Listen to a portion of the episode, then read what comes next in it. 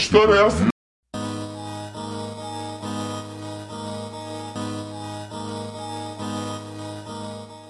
Este podcast é para aqueles que buscam conhecimento histórico, seja como conteúdo complementar do Enem, seja como fonte de novos conhecimentos, para formar e informar os ouvintes. Então vem comigo. Qual eu imito a Cristóvão, esse imortal haitiano, eia, imitai ao seu povo, ó meu povo soberano.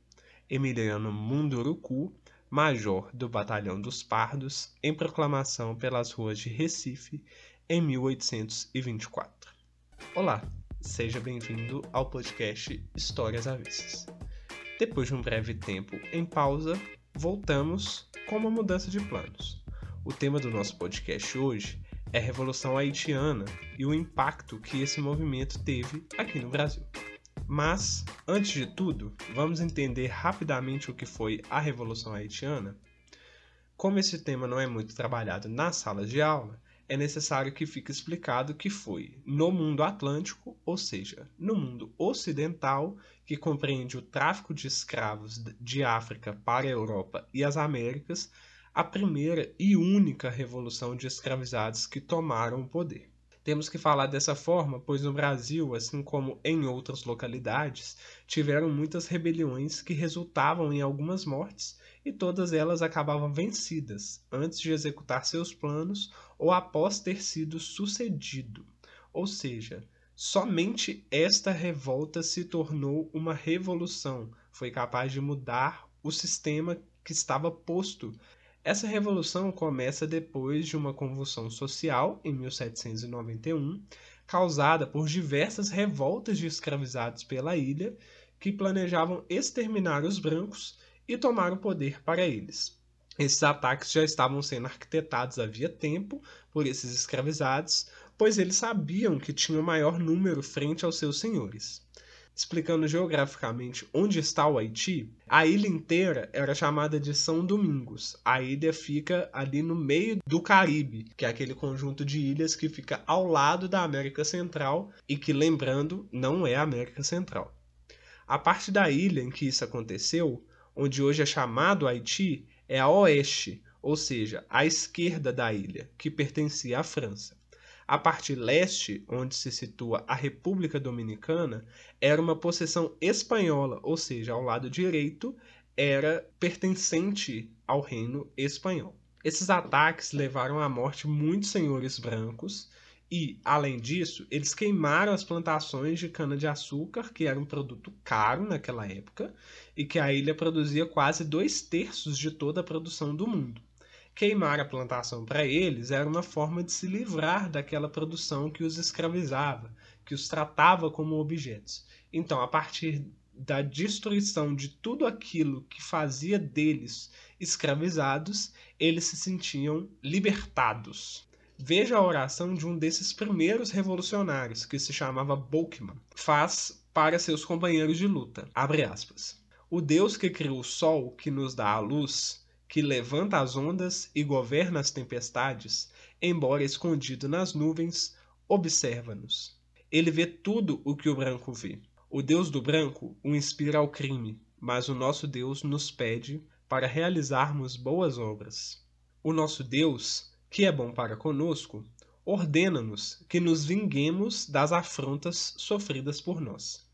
Ele dirigirá nossos versos e nos ajudará. Deitai fora o símbolo do Deus dos brancos, que tantas vezes nos fez chorar, e escutar a voz da verdade, que fala para os corações de todos nós. Essa expressão deitai fora o símbolo do Deus dos brancos é uma referência à cruz, o símbolo do catolicismo, e que a França era uma de suas herdeiras.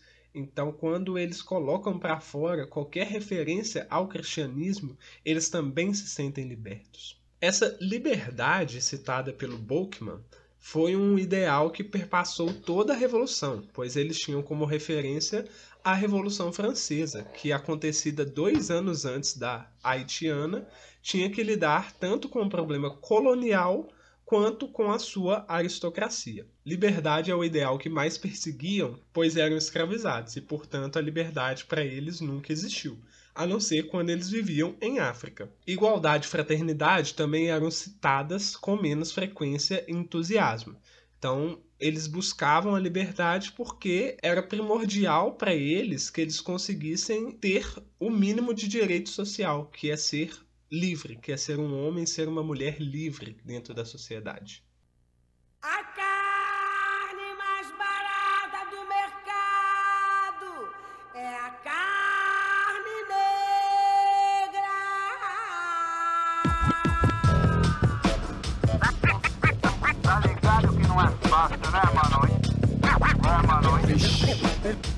Liga aí.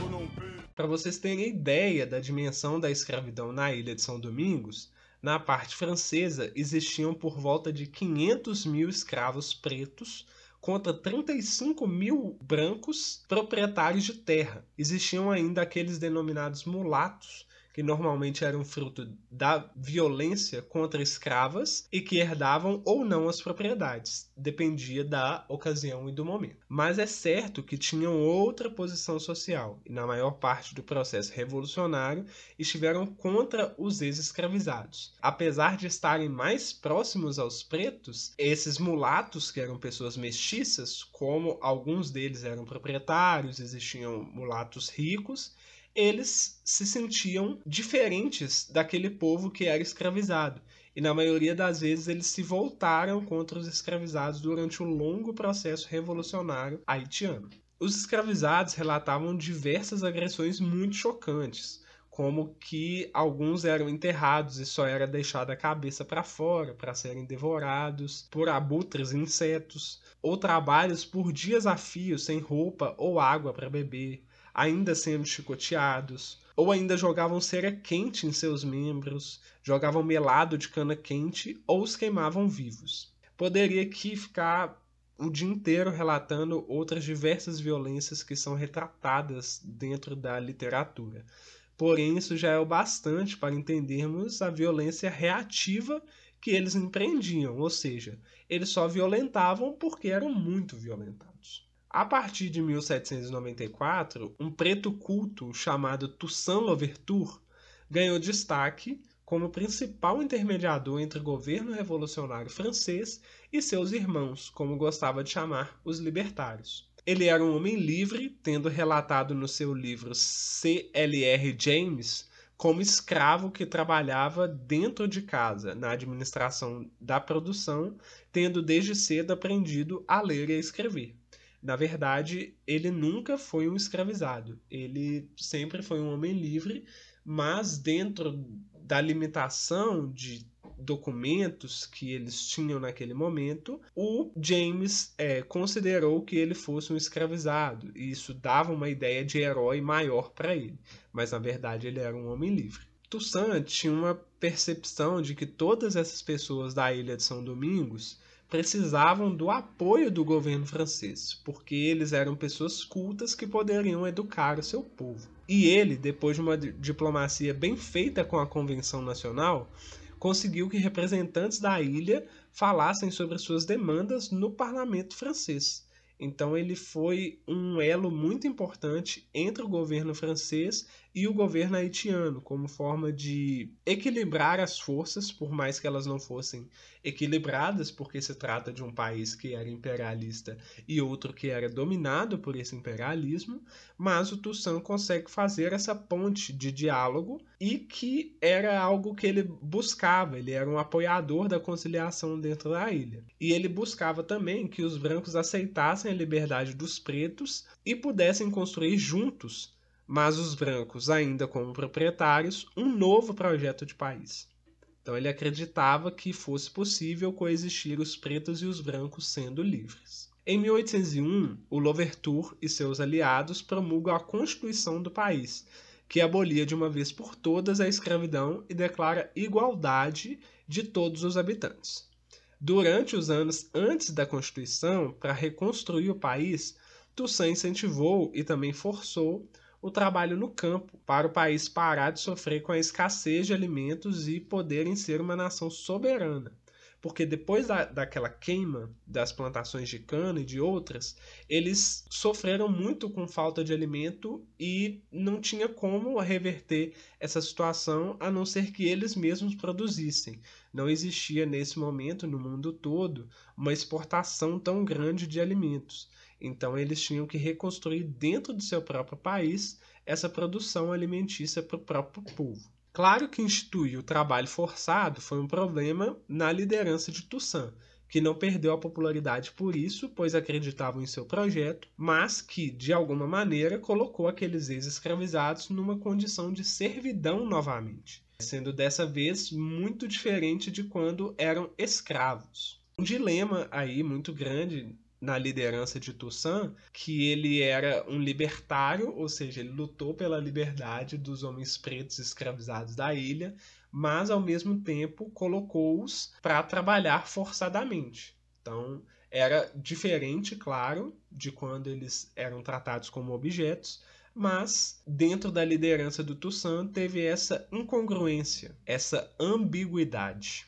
A partir da Constituição, Napoleão Bonaparte, que havia se tornado imperador da França após a Revolução Francesa, queria reconquistar a possessão francesa, porque ela lhes dava muito lucro, e mandou um exército para lutar contra aquele povo. Em 1802, Toussaint foi preso e levado à França, onde morreu no ano seguinte, dentro do cárcere. Os chamados jacobinos negros venceram as tropas napoleônicas que tinham apoio da Espanha e da Inglaterra e permaneceram independentes. Dessalines, que é um dos aliados mais fortes de Toussaint, que era considerado um braço direito do Toussaint, tornou-se imperador em 1804. Então, o Haiti é não só um exemplo de vitória contra a escravidão, mas é de vitória contra os imperialismos. A Inglaterra era um país imperial muito importante nesse momento, tinha uma potência naval muito grande. A Espanha também era uma potência muito grande e a França estava começando a sua expansão como império na Europa. Então, eles venceram três potências e, por causa disso, sofreram consequências ao longo do caminho. Tive que ouvir que eu tava errado por falar pra vocês que seu povo me lembra Hitler. Carregam tradições escravocratas e não aguento ver um preto líder.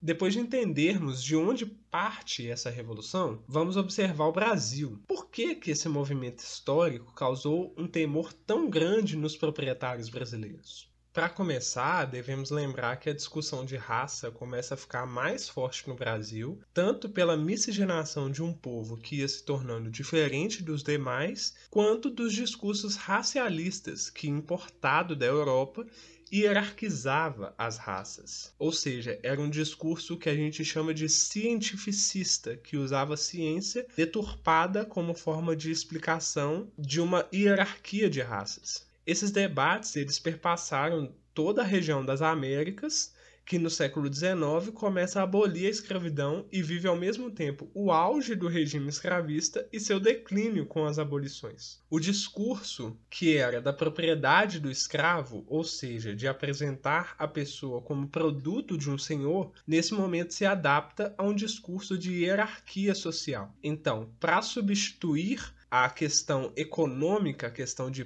posse de uma pessoa por outrem, eles criam essa falsa hierarquia social de que os brancos são superiores aos pretos. Um detalhe interessante ainda na ilha de São Domingos é que os homens de cor livres, como eram chamados na época mestiços e negros, estavam em mesma quantidade que os brancos na ilha, porém sem os direitos sociais dos brancos, que tinham direitos legais maiores que dos não brancos. Então imaginemos, esses pardos procuravam se aliar aos brancos porque eram mais próximos numa questão econômica e de liberdade, entre muitas aspas, mas ao mesmo tempo eles não tinham os mesmos direitos que os brancos e eles estavam numa posição parecida com a dos pretos escravizados ou ex-escravizados. O evento da revolução não era tratado no Brasil de forma positiva, como a conquista pela liberdade. Pelo contrário, foi silenciado pelo menos até a metade do século XIX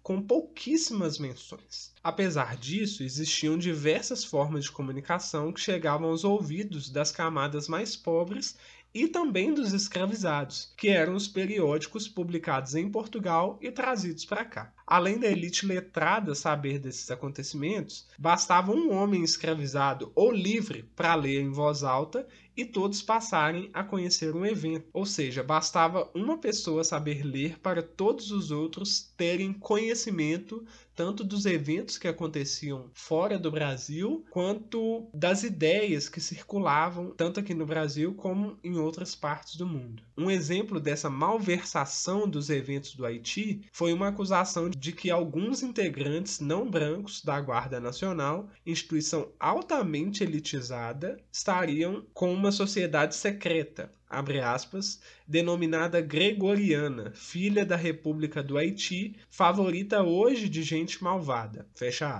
Ou seja, a rebelião era vista somente como algo negativo, que não construiu nada além da desordem do país. Essa acusação gregoriana refere-se ao abade Henri Gregor, que era um líder do clero constitucional durante a Revolução Francesa, e ele inclusive defendeu a liberdade dos negros antes mesmo da revolução no Haiti. Então ele já tinha esse ideal abolicionista com ele, e ele é um homem do século XVIII, então ele já via como muito ruim a questão da escravidão e procurava resolver isso dentro da política francesa. A partir de um medo bem fundado da elite brasileira de que a Revolução dos Pretos poderia causar um rebuliço no Brasil, a partir de 1831 começa a se falar em haitianismo. E é depois desse termo ficar mais conhecido que a gente pode perceber uma intensificação da repressão para com os escravizados no Brasil, visto que o problema de ordem econômica amedrontava mais os donos de escravos do que a libertação social desses pretos. Então, para manter a posição de uma superioridade econômica e social sobre esses escravos, eles necessitavam que a Revolução do Haiti ficasse abafada, que ela não fosse falada aqui, que fosse evitada a todo custo de ser mencionada no Brasil. Esse medo se refletia nos combates às ideias de Henry Gregor mas também de outros brasileiros que, como André Rebouças, que poderemos tratar num outro episódio, pretendia um fim pacífico da escravidão, porém que só de flertarem com o ideal revolucionário já são intimidados, mesmo as ideias de Rebouças passando longe de serem revolucionárias. Ele pretendia uma forma conciliada de terminar com a escravidão e mesmo assim ele foi perseguido. Então, falar do Haiti no Brasil era expressamente proibido. A intenção era coibir mesmo que ideias desse tipo circulassem no país e pudessem movimentar as massas a se voltar aos senhores. Que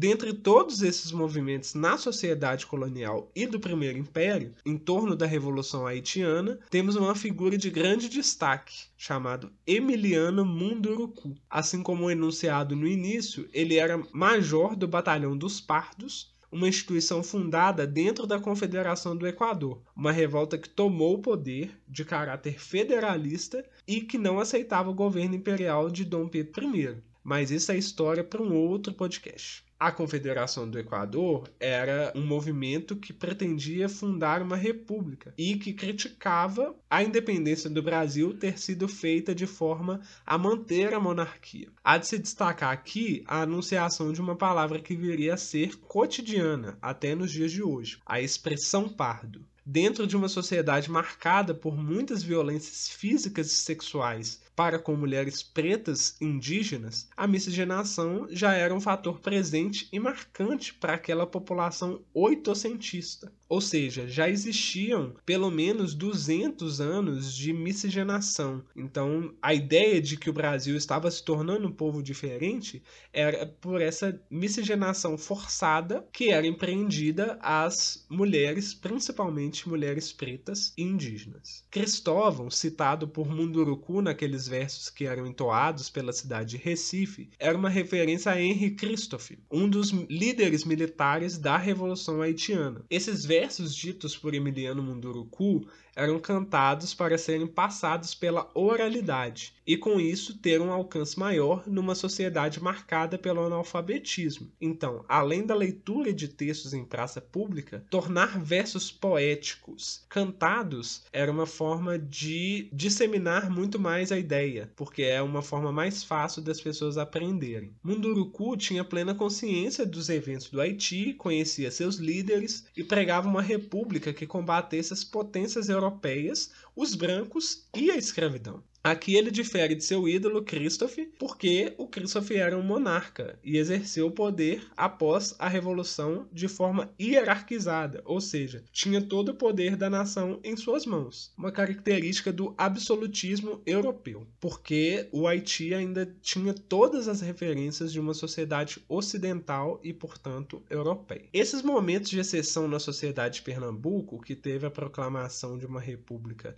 em 1817 e depois em 1824, trouxeram uma liberdade aos oprimidos para ocuparem seu lugar nos espaços sociais. Então, a partir desse momento, escravizados responderem com desaforos aos senhores, pretos e pardos se impondo mais em suas falas.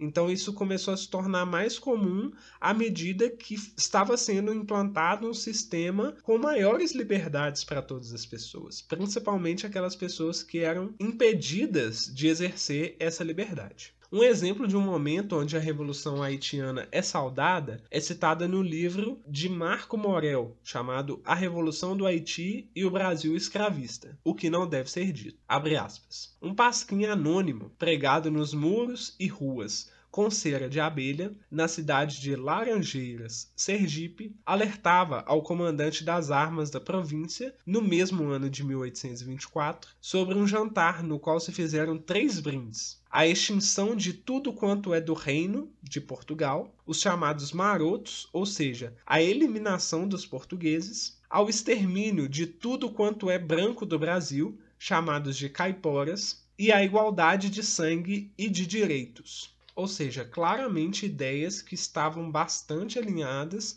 com os ideais da Revolução Haitiana, que era de extermínio total dos brancos e de uma sociedade que fosse virada ao avesso mesmo, fosse virada de cabeça para baixo e que os pretos teriam todo esse poder nas mãos. Seu sobrenome, Munduruku, vem em referência ao povo indígena com o mesmo nome, que ficaram conhecidos por serem hostis com os colonizadores e por serem guerreiros por atividade. É pouco provável que o Emiliano Munduruku fosse um indígena. É considerado como pardo por seus escritos e por outros que o descreveram, e seu pai exercia uma atividade militar, o que fez com que ele também fosse um militar. Então a, a hipótese dele ser um indígena é muito distante. É muito pouco provável que ele fosse um indígena. Ao final da Confederação do Equador, com sua derrota, Munduruku e outros líderes foragidos foram condenados à morte, podendo qualquer pessoa matá-los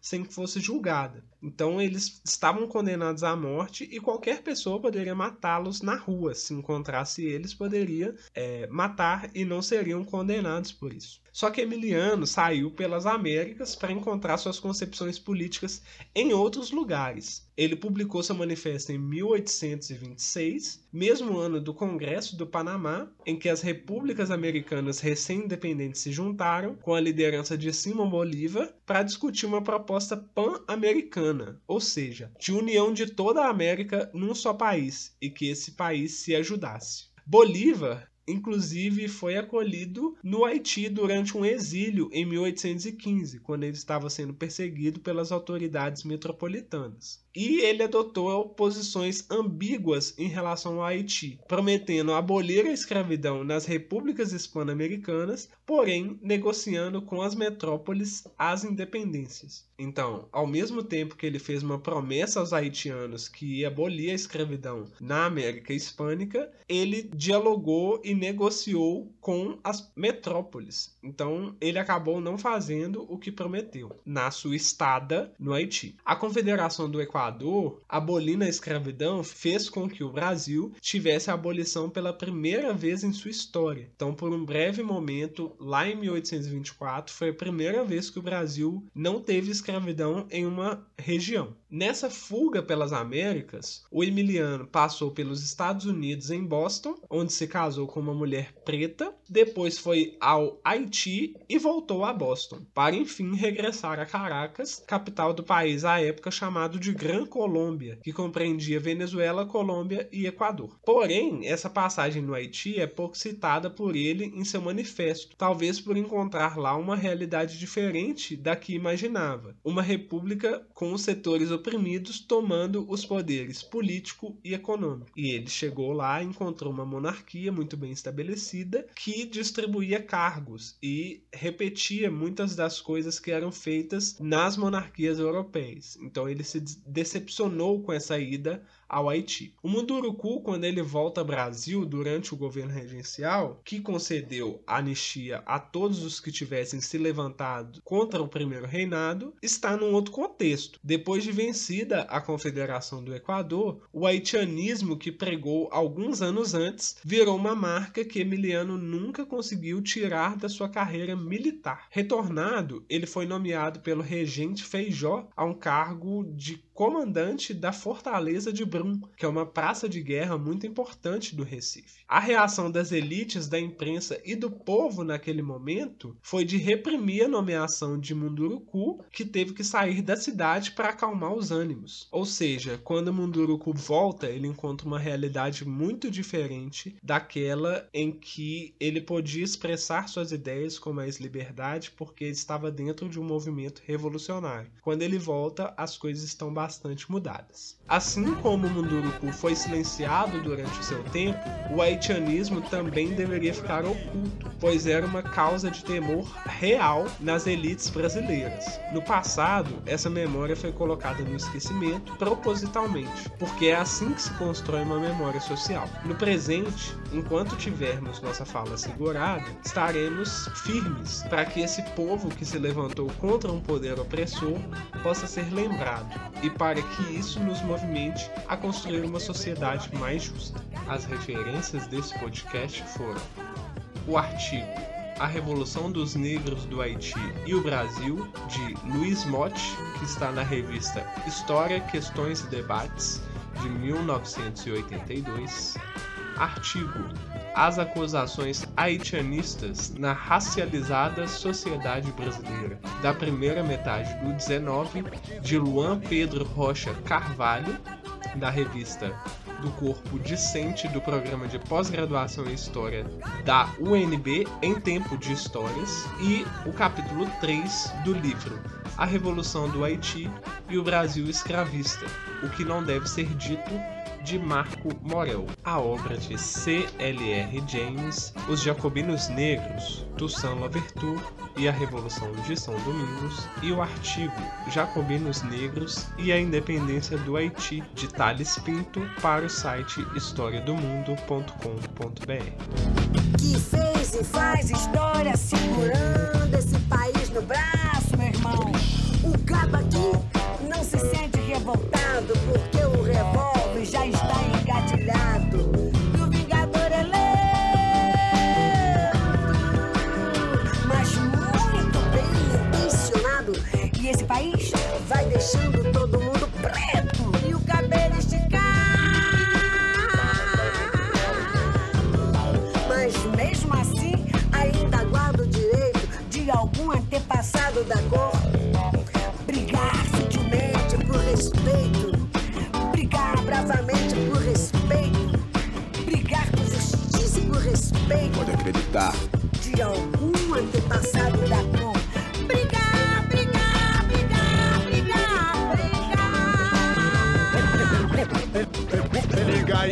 E aí, gostou da discussão do episódio de hoje? No próximo episódio, aí sim, falaremos do período regencial, que foi bastante conturbado, dando um enfoque especial nas revoltas que aconteceram durante esse período. E ainda com um convidado, então pode aguardar, estamos preparando um episódio bastante especial. Um abraço e eu te vejo no próximo episódio. Tchau!